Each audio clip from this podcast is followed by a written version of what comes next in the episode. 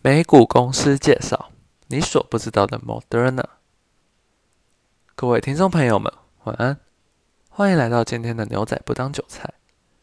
今天牛仔要来说说的是近期的大红人，刚被纳入 S M P 五百的莫德纳。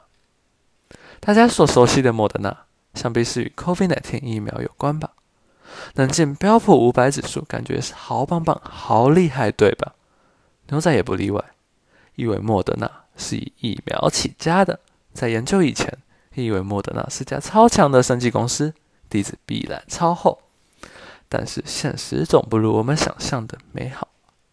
实际上的莫德纳，在二零一零年创办时，名为莫德纳医疗，原本的愿景是作为治疗心血管、代谢等罕见疾病的疗方。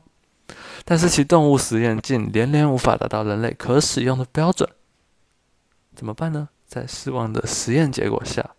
企业内部对未来生存能力产生了质疑，创办人德里克也走了，离开公司。二零一八年改名为莫德纳公司，他首次将他的事业版图拓展到了疫苗开发上。在当年年底，于纳斯达克上市，公开募股金额竟创下了生技领域的最高纪录。你以为莫德纳崛起了吗？那就是你太天真了。其实莫德纳从创办以来一直赔赔赔赔赔了好几亿，一直到了二零一九年，都已经在纳斯达克上市，都募到了那么多金额，还是惨赔了五点一四亿美元。黑天鹅的来临，莫德纳的逆袭。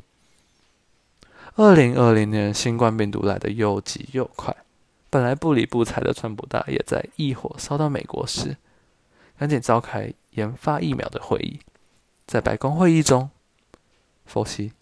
熊蛋几了，再怎么快也需要一年到一年半的时间才能研发出疫苗啊！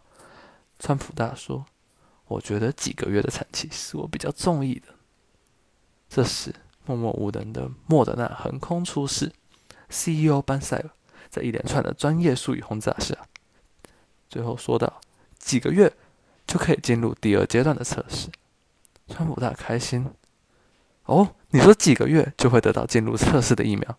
很好，那就决定是你。没错，你没有看错。没有人敢打包票的事情，莫德纳 CEO 班塞尔做到。从默默无闻、惨赔不断，到成功进入 S M P 五百，就结果论来说，他打了一场漂亮的胜仗。牛仔怎么看？牛仔觉得班塞尔掌握了最重要的是时机，他把握 COVID 那天进行了一场豪赌，并获得了成功。班塞尔的格言写得一清二楚：要么做大，要么回家。诚如阿里巴巴的崛起告诉我们的，没有一种商模是必然成功、绝对的，那是在时代需求的推波助澜下促成的。谁掌握了时机，谁就是赢家。今天的牛仔不当韭菜就到这里结束，谢谢聆听。